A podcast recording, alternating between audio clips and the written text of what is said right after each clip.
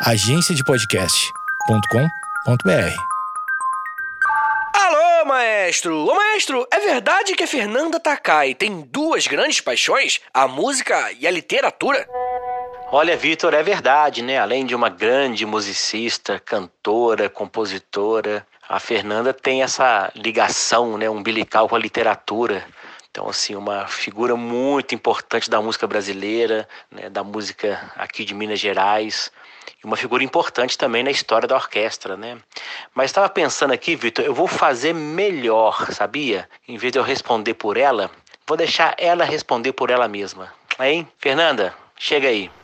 Oi, professor Vitor. Oi, maestro Rodrigo. Pois é, eu né, tenho essa minha carreira na música, mas desde que eu ganhei visibilidade com a música, fui convidada a, a produzir alguns textos. Eu sempre gostei de ler, sempre fui uma leitora, assim, frequente, mas com a experiência de escrever a minha coluna em dois jornais, eu percebi que eu poderia também produzir literatura. E acabei lançando quatro livros, né? Dois livros é, infantis e duas compilações de contos e crônicas. Mas eu acho que a, a, a música ainda está ganhando, né? Eu tenho muitos discos lançados com Patofu e também solo, uma, uma carreira bem mais é, consistente, eu diria. Mas eu adoro ler, sim, e gosto muito de literatura. Mas eu quero saber o que, que vocês vão falar de mim aí no podcast. Imagino que tenha, vá contar alguns segredos, mas não tem problema não. O maestro é de confiança. Tudo que ele falar aí pode acreditar. tá, um beijo para vocês. Olha só, rapaz, a própria Fernanda tá aqui também. Olha a moral que eu tô. eu fiquei curioso com o que a Fernanda Takai e o maestro disseram, então eu fui pesquisar.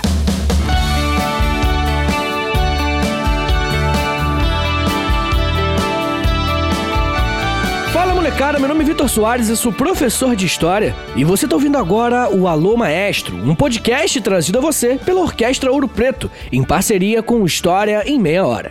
Hoje vamos falar sobre uma das grandes artistas brasileiras que ainda estão em atividade, tá? Eu tô falando da Fernanda Takai, uma das integrantes do Pato Fu. E olha, falar sobre a Fernanda vai ser uma parada muito legal, porque estamos falando de uma artista polivalente. Ela canta, toca, compõe, já foi jornalista e, como vocês acabaram de ouvir ela falando, também escreve livros. Se você não conhece a sua história, eu tenho certeza que você vai se amarrar. Bom, mas vamos com calma que temos muita coisa boa para falar aqui ainda. Diferentemente de alguns personagens que já contamos a história aqui no Alô Maestro, a Fernanda Takai continua em atividade e lançando muitos trabalhos sensacionais. O nosso desafio aqui hoje é contar um pouco da trajetória dessa artista tão eclética e ao mesmo tempo contar um pouco da história do Brasil também, né? Porque, como vocês vão perceber, podemos aprender muito sobre o nosso país e nossa cultura, tendo como fio condutor a Fernanda Takai e o Pato Fu. Fazer um exercício como esse é muito importante para mostrar para você como nós somos fruto do contexto em que vivemos e como, ao mesmo tempo, influenciamos e alteramos essa própria realidade. Bom, mas a história da Fernanda obviamente não começa com ela e nem começa aqui no Brasil. Como você já deve ter percebido, o seu nome Takai não é um sobrenome de origem brasileira, e sim de origem japonesa. Os avós da Fernanda Takai eram japoneses que vieram ao Brasil ainda crianças nas primeiras décadas do século XX. O Brasil sempre foi um país muito aberto à imigração e a maior comunidade de japoneses fora do Japão atualmente é no Brasil. Essa abertura do Brasil sempre esteve ligada aos ciclos econômicos do nosso país. No primeiro momento, a importância que as plantações de café tinham para a economia brasileira geraram essa necessidade de maior mão de obra, e por esse motivo, uma série de imigrantes chegaram por aqui. Dentre eles, a família Takai. Em um primeiro momento, a comunidade japonesa era muito fechada em si mesmo. Muito disso como consequência do que estava acontecendo ao redor do mundo com o imperialismo japonês e a Segunda Guerra Mundial. Em alguns países e até no Brasil mesmo, rolou uma perseguição aos japoneses porque eles estavam sendo associados ao imperador japonês, que tinha uma política bem próxima da Alemanha na Segunda Guerra. Por esse motivo, a integração racial entre brasileiros e japoneses não era tão comum, tanto por parte dos brasileiros, que evitavam contato, como por parte dos japoneses, que preferiam se proteger em suas comunidades. Foi apenas depois dos anos 50 e 60 que essas comunidades se abriram um pouco mais e o casamento entre descendentes de japoneses e brasileiros passou a ser mais comum. Foi a partir desse contexto que os pais da Fernanda Takai se conheceram. Seu pai, o senhor Vitório Takai, era filho de japoneses e se formou como geólogo e foi trabalhar no Amapá, em uma empresa que explorava minério. Foi nessa empresa que Vitório conheceu sua futura esposa, a senhora Silvia, que trabalhava nessa mesma empresa como enfermeira. Foi a partir da união desse casal, o pai de origem japonesa e a mãe do Amapá, com descendência portuguesa, que nasceu Fernanda Barbosa Takai, no dia 25 de agosto de 1971, em uma cidade chamada de Serra do Navio, no interior do Amapá. Por conta do trabalho dos seus pais, a infância da Fernanda foi cheia de mudanças de casas e de cidades. Depois que saíram do Amapá, a família da Fernanda passou por um período na Bahia e, quando ela tinha 9 anos de idade, foi morar em Belo Horizonte, em Minas Gerais. Até hoje, quando a Fernanda Takai dá alguma entrevista, ela gosta de ressaltar como suas origens têm importância em seu trabalho como artista. E olha que ela é uma pessoa que tem origens muito plurais e diferentes uma das outras, né? Avós japoneses, mãe de um estado do norte do país, passou um tempo na Bahia e depois em Minas Gerais. Todas essas influências mostram como o mesmo país pode ter inúmeras identidades. Mostra também como nosso país é culturalmente diverso. Desde que Fernando Takai era criança, sempre teve uma inclinação a gostar de música. A primeira paixão foi ainda criança, ao conhecer os Beatles. A banda inglesa, que já fizemos um episódio aqui no Alô Maestro, foi a primeira banda que conseguiu conquistar os ouvidos da Fernanda. A identificação foi tão imediata que até hoje ela diz guardar a primeira fita dos Beatles que ganhou quando tinha 6 anos de idade. E é praticamente um item de colecionador, né? Bom, por gostar dos garotos de Liverpool, era praticamente uma consequência direta a se interessar bastante por rock, principalmente esse tipo de rock da Inglaterra. Mas ao longo do seu crescimento, por incentivo de sua mãe, Fernanda Takai foi sendo apresentada a outros estilos musicais mais brasileiros e que influenciaram ela bastante. Artistas como Clara Nunes, Gilberto Gil, Chico Buarque, entre outros, que representavam a MPB daquele período, deram a Fernanda um repertório cultural muito diversificado. Ao longo do episódio vamos falar mais sobre isso, mas você que já conhece o trabalho da Fernanda Takai e do Pato Fu sabe que ela é uma artista muito eclética. E não é qualquer um que consegue passear entre diferentes estilos de letra, de gêneros musicais com tanta facilidade. Todo esse interesse por música logo se converteu em um interesse por criar a própria banda. Fernanda Takai, ainda no colégio, inicia uma banda com alguns amigos para se apresentarem em um festival escolar. Essa primeira banda se chamou Datavênia, e esse termo é muito usado na linguagem jurídica quando você quer começar uma argumentação de forma respeitosa. Por exemplo, em vez de você falar, ô maluco, não é assim não, seu burro, você pode falar assim, ó, senhor Datavênia, mas discordo do seu ponto de vista. Anota aí pra você falar pros seus amigos e parecer inteligente. Bem, uma coisa que vocês vão perceber é que os nomes das bandas que a Fernanda Takai integrou sempre foram muito criativos e até divertidos. Para quem já teve uma banda, sabe que o nome é algo muito difícil de criar e algo muito importante também. O nome de uma banda comunica tudo que esse grupo vai tocar, como vão se apresentar, né? A identidade principal da banda tá no nome. Mas além dessa banda, Fernanda participou também de outras duas antes de começar o Pato Fu. Fernanda e Três do Povo e Sustados por um Gesto foram outras bandas que a Fernanda participou. Uma outra coisa muito legal na trajetória da Fernanda Takai é mostrar como um artista não é um ser completamente diferente de nós, que não temos a mesma exposição e um terço do talento deles, né? Artistas são pessoas completamente normais. Um exemplo disso é que em uma das entrevistas que ela concedeu contando sua história, Fernanda disse que teve muitas dúvidas em qual carreira ela iria seguir. Se dedicar à música, iniciar a faculdade, são dúvidas que qualquer um de nós tem e com Takai não foi diferente. Mas Mas o legal é que ela decidiu manter os dois, e no final dos anos 80 ela iniciou seus estudos em Relações Públicas e Comunicação Social pela Universidade Federal de Minas Gerais. Enquanto estava na faculdade, a Fernanda também compunha suas músicas e gravava suas fitas demo. Quem é mais das antigas vai se lembrar que as músicas eram feitas desse jeito. Hoje em dia, com o celular e internet, qualquer pessoa pode tirar um som minimamente legal, né? Pelo menos em comparação a antigamente. Bom, lembra que eu falei daqueles nomes diferentes que a Fernanda Takai dava para as bandas dela? Então, lembra que eu falei também da Fernanda e Três do Povo? Essa banda, gente, durou apenas um dia. Mas esse um dia valeu a pena, gente, porque um dos membros dessa banda acabou se tornando um grande parceiro de palco e de vida para Fernanda. Eu tô falando do músico John Ulloa. John foi dono de uma loja de guitarras em Belo Horizonte, onde conheceu a Fernanda e os outros membros de uma banda que você conhece. Uma banda que iria mudar a vida do John, a vida da Fernanda Takai e iria marcar a história da música brasileira e do mundo. Eu tô falando do Pato Fu. Foi no ano de 1992 que Fernanda Takai, John Ulloa e Ricardo Coctus criaram o Pato Fu, uma banda de rock alternativo e rock experimental.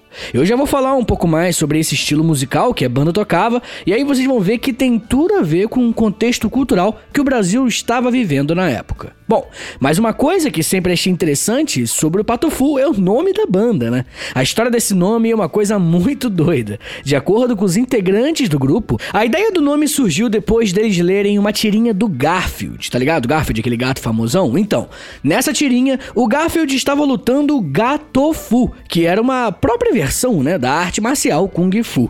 A Fernanda conta então que os integrantes da banda eram tão desajeitados e estranhos que decidiram trocar Gato Fu por Pato Fu. É como se a banda fosse um grupo de patos que lutam, tá ligado? E esse nome é meio maluco e traduz muito bem o que foi o Pato Fu no cenário nacional. Assim que eles começaram a tocar, fizeram bastante sucesso, principalmente entre os mais jovens. O principal grupo de ouvintes dessa banda de BH eram os próprios universitários que os ouviam em festas da faculdade e em festivais locais.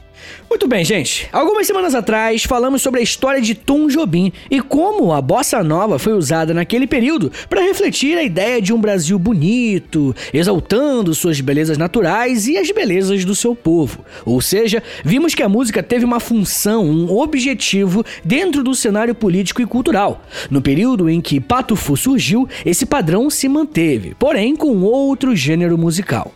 Se a bossa nova foi a trilha sonora do Brasil nos anos 60, o rock seria essa trilha sonora dos anos 90.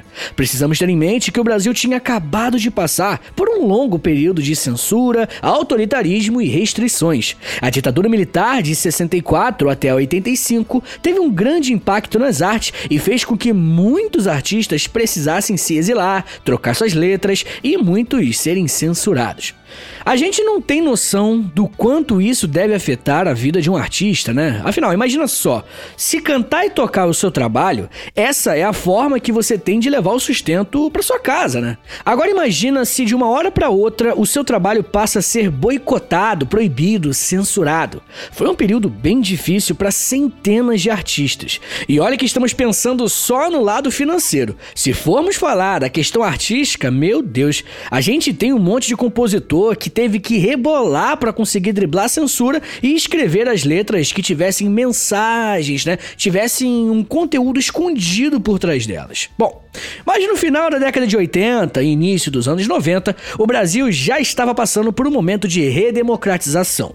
E molecada, isso afetou muito as artes brasileiras, principalmente a música, tá? As bandas, a partir da redemocratização, principalmente as de rock, né, puderam ficar cada vez mais críticas, tanto à política quanto denunciando problemas sociais. Mas além disso, aproveitando o avanço da tecnologia, as bandas conseguiram inovar cada vez mais. E o Pato Fu, como um grupo de rock, rock experimental, soube muito bem aproveitar essa nova fase da música brasileira. Nos shows shows e nos clipes do Patofu, você encontra tanto pirotecnia, nonsense e muito humor, quanto músicas populares que falam sobre amor. Foi assim que o Patofu e a Fernanda Takai conquistaram milhares de fãs pelo Brasil e pelo mundo afora. Uma das coisas que mais fez o Pato Fu se tornar uma grande banda brasileira foram os seus clipes. Molecada, para vocês que são mais jovens, antigamente tinha um canal de televisão exclusivo para clipes, que se chamava MTV. E parece loucura falar isso, mas não é. Se uma banda quisesse fazer sucesso naquela época, ela tinha que lançar um bom clipe. E bom, esses clipes acabaram se tornando uma outra forma de se comunicar com o público. Olha só o que o historiador Mário Luiz Grangeia disse sobre esse fenômeno cultural.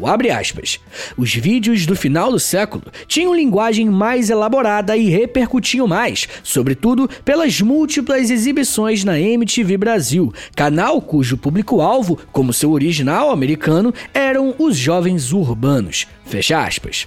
Foi a partir dessa linguagem moderna, divertida, tecnológica e ao mesmo tempo popular que o Pato Fu, liderados pela Fernanda Takai, conquistou o Brasil.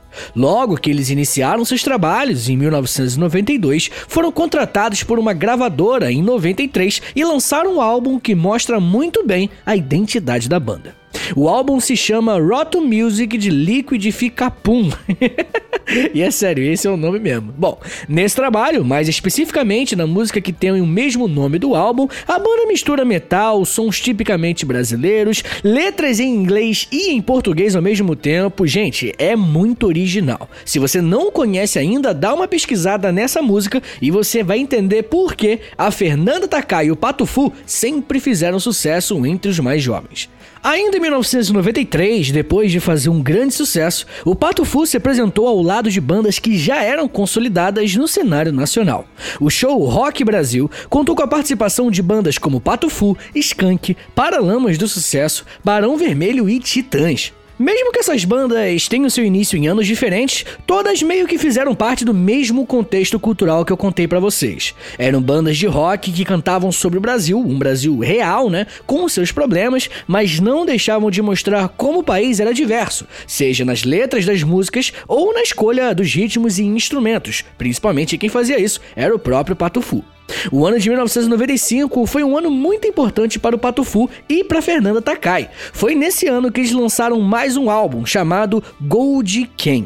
E nesse trabalho tem algumas músicas mais tocadas e que os fãs mais gostam até hoje, como por exemplo a música Sobre o Tempo, que tem uma pegada bem mais pop. Esse álbum foi responsável por premiar o Patofu como uma das revelações de um festival promovido pela MTV. O CD Gold Ken foi tão importante que um produtor musical brasileiro chamado Charles Gavin elenca esse trabalho do Pato Fu como um dos 300 discos mais importantes da história da música brasileira. Além desse prêmio, o grupo se apresentou pela primeira vez nos Estados Unidos, fazendo com que esse estilo irreverente alcançasse novos públicos.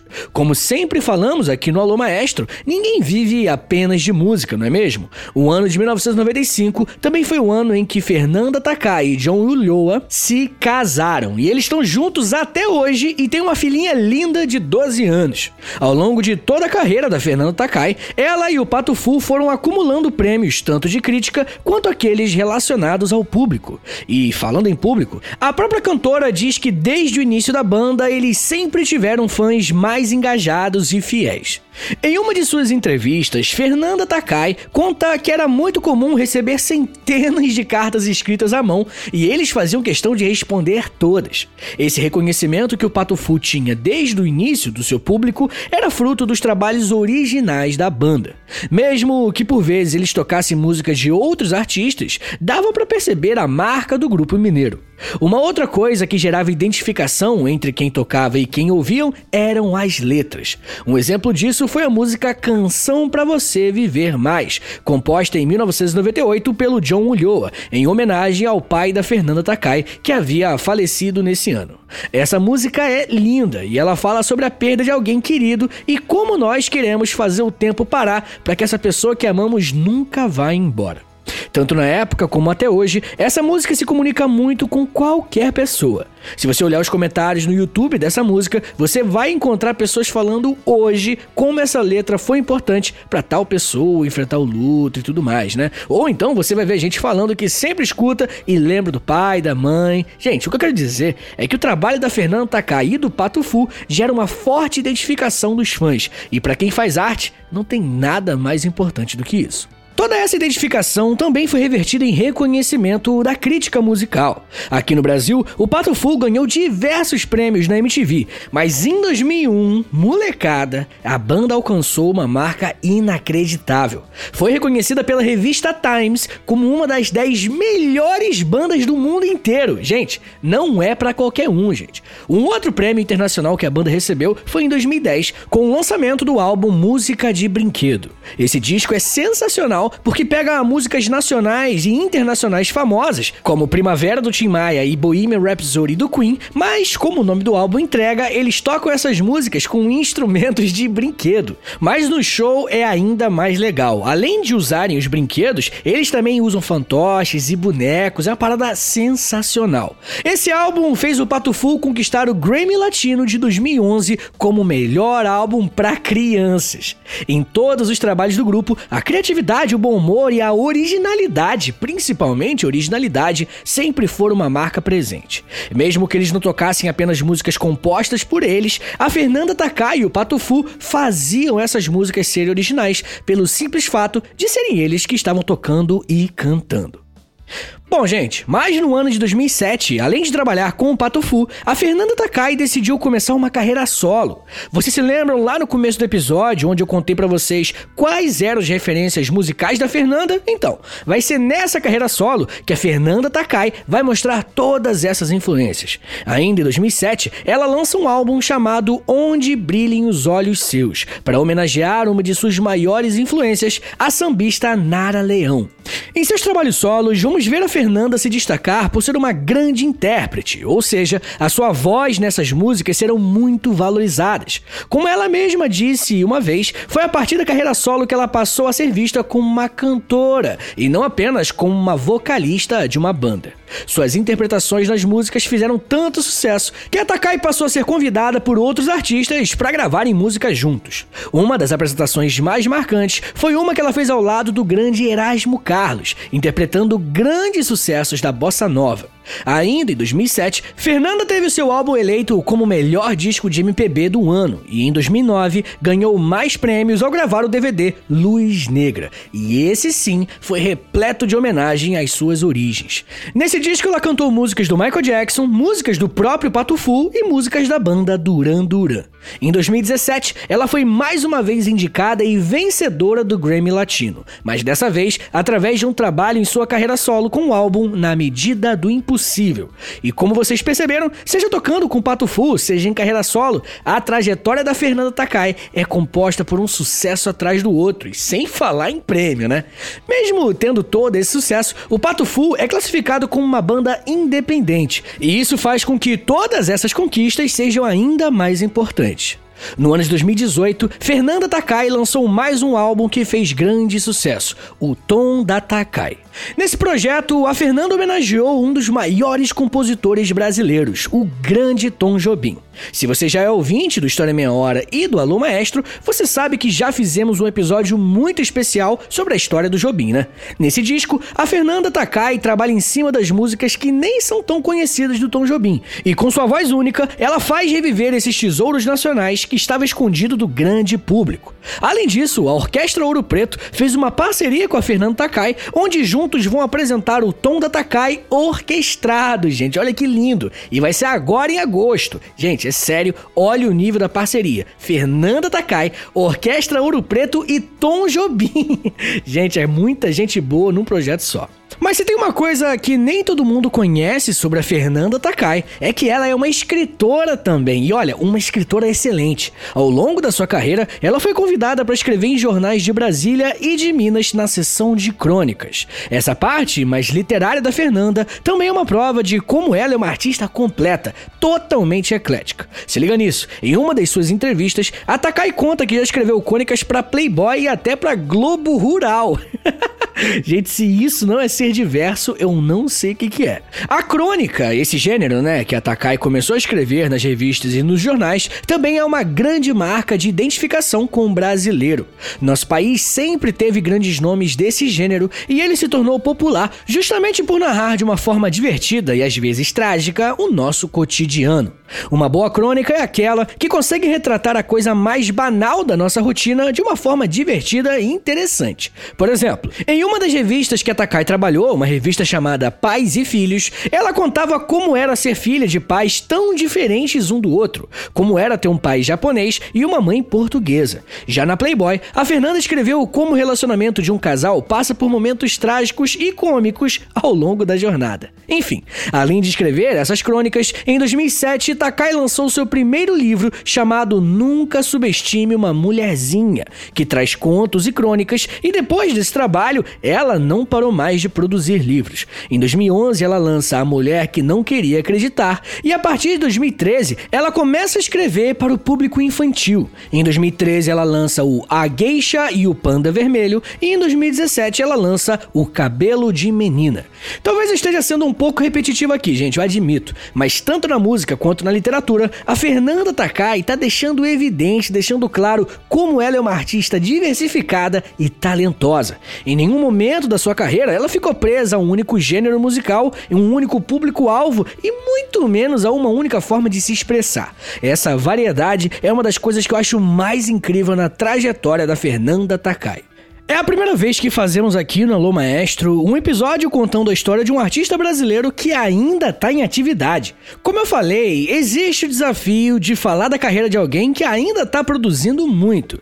Mas ao mesmo tempo, isso nos dá a oportunidade de apreciar e homenagear os nossos artistas enquanto podemos, né? Já ouviu aquele papo de que brasileiro só dá valor para artista quando ele morre? Então, um episódio como esse é uma bela oportunidade de mostrar para todo mundo, através da vida da Takai, como o nosso país tem muita gente talentosa, muita gente mesmo. A Takai mostra pra gente como música pode ser algo completamente adaptável. Uma banda pode em uma mesma música misturar metal, pop rock, brinquedos infantis e ainda assim ser um som extremamente agradável e gostoso de se ouvir. Além dessa riqueza musical, a Fernanda Takai nos ensina que ninguém é fechado em uma caixinha só. Se eu faço uma coisa bem, não quer dizer que eu vou ficar preso a isso para sempre. Além de tocar e cantar a Takai escreve bem demais e para todos os públicos. Escreve para jornais, revistas sobre relacionamento de pais e filhos, revistas adultas também e escreve ao mesmo tempo os seus livros para as crianças e para adultos. A história da Fernanda é uma história extremamente inspiradora. E agora eu vou fazer um resumão porque eu sei que vocês gostam desses resumões nos episódios. Vamos lá. Estamos falando de uma artista brasileira, mas que tem em sua origem várias outras referências de vários países do mundo, né? Seja da família de seu pai, de origem japonesa, seja da família da sua mãe, de origem portuguesa e do norte do Brasil. Por terem morado em várias cidades brasileiras, a Fernanda Takai traz também em seu trabalho uma originalidade e um repertório cultural muito grande. Essas características fizeram do Pato Fu, banda liderada por Takai, uma das principais bandas de rock brasileiras desde os anos 90. Com um grande reconhecimento de crítica e de público, Fernanda Takai se consolidou como uma artista original, eclética e muito talentosa. Todo esse talento não ficou restrito ao Pato Fu. Em 2007, começou começou sua carreira solo homenageando outras vozes brasileiras, como a Nara Leão, e também começou a se aventurar como escritora. Através das palavras, sejam elas nas músicas ou nas crônicas e nos romances, Fernanda Takai compartilha com o público os seus pensamentos, a sua rotina e principalmente os seus sonhos. Como eu disse, é um privilégio poder acompanhar de perto uma artista do nível da Fernanda Takai.